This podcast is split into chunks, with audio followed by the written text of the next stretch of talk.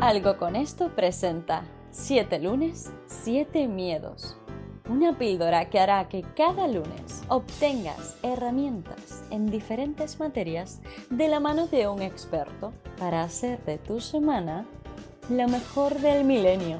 Tú decides. 7 lunes, 7 miedos. Un proyecto de Jack Viamonte. Hola, muy buenos días a todos. Estamos aquí en otros 7 lunes, 7 miedos. Esta vez de nuevo con Mónica Galán, que es coach y conferenciante internacional, experta en motivación, liderazgo y comunicación. Es todo un honor para nosotros, Mónica, como siempre te he dicho. Para quien te quiera conocer un poquito mejor, puede acudir al primer episodio, que hacemos una revisión más extensa de, de lo que viene siendo tu bio. Y en este segundo episodio vas a hablar de eso que es tan importante y que se ha hecho súper relevante en tiempos pandémicos, que es la comunicación no verbal.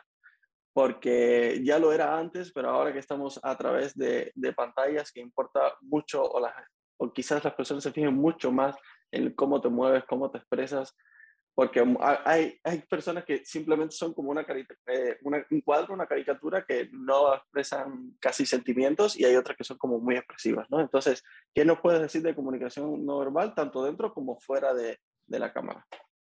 Bueno, un, primero un gustazo estar de nuevo, otro lunes resolviendo, nada, la pregunta del día, porque lo que más me gusta de este podcast es pregunta, respuesta y esa píldora para tirar el día hacia adelante con una nueva pieza de información. En este caso, lenguaje no verbal, y para los que quieran saber más detalles, pues me pueden encontrar en www.monicagalan.com.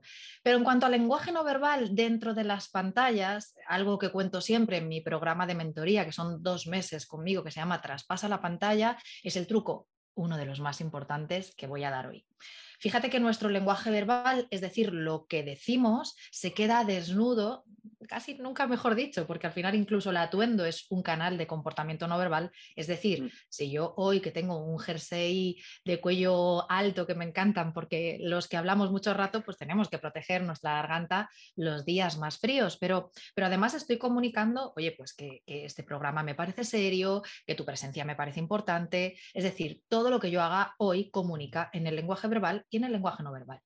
Y cuanto en cuanto al lenguaje no verbal, hoy quiero destacar en esto que se llama Traspasa la pantalla, este programa que tengo, que una de las cuestiones que más les digo es que lo que dicen nuestras palabras tiene que ir acompañado de lo que dice tanto nuestro cuerpo, es decir, los gestos que yo haga, que mire a la cámara o no. Imagínate qué sensación ahora si yo dejo de mirar y hablo más despacio. ¿Verdad? Cambia todo, la energía parece que si alguien nos está escuchando ahora se hubiera estropeado y, el aparato en el que estén reproduciéndolo y, y, hubiera habido algún problema. No, no, no.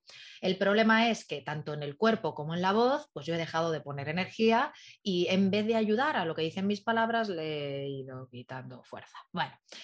¿De qué se trata este capítulo y cuál es la gran respuesta a este capítulo? Tenemos que ser conscientes de que no solamente importa el qué, importa el cómo. ¿Qué pasa en mi cuerpo y qué pasa en mi voz? Oye, Mónica, ¿y qué queremos que pase en nuestro cuerpo y en nuestra voz? Todo lo que signifique ponerlo más fácil para la audiencia. Así que como ves, como decíamos en el anterior capítulo, si para hablar bien en público hay que pensar bien en privado, necesitamos pensar que de qué forma me va a ayudar mi cuerpo a contar mejor mi historia. Y vosotros, en vuestro caminar en la abogacía, entiendo que, muchas veces os habéis encontrado como alguien eh, en su lenguaje no verbal parece no estar demasiado de acuerdo corporalmente con lo que dicen sus palabras. Y eso genera mucha sensación de incredulidad o incluso inverosimilitud. Es decir, nos encontramos con gente que no atiende la verdad.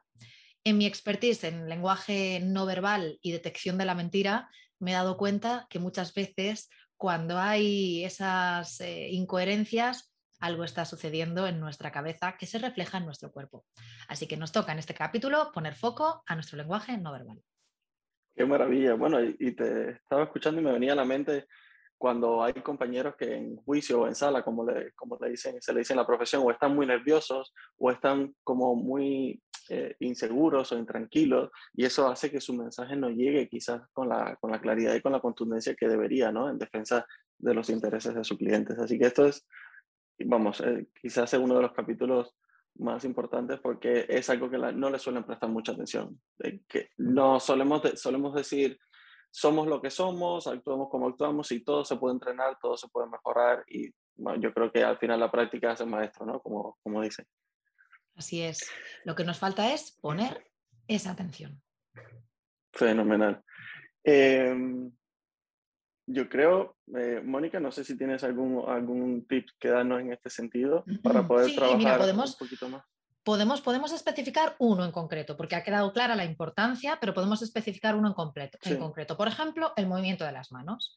Vamos a hacer que el movimiento de las manos, además de encontrarse libres, puedan puntualizar, como hago ahora haciendo dedo índice y pulgar en pinza que puedan puntualizar nuestro discurso. El truco que tengo hoy es que si vamos a describir, por ejemplo, un espacio o tenemos que decir el foco de algo, utilicemos nuestras manos para, no en formato mímica, Jack, pero sí una ligera insinuación con nuestras manos de lo que van a decir nuestras palabras.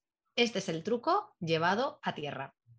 Bueno, qué maravilla. Yo creo que con este, con este truco podemos ir cerrando este episodio y te lo agradezco muchísimo. Estoy seguro que muchos colegas harán muy buen provecho de él. Muchas gracias, Mónica, y nos vemos en otros siete lunes. Nos vemos pronto. Gracias.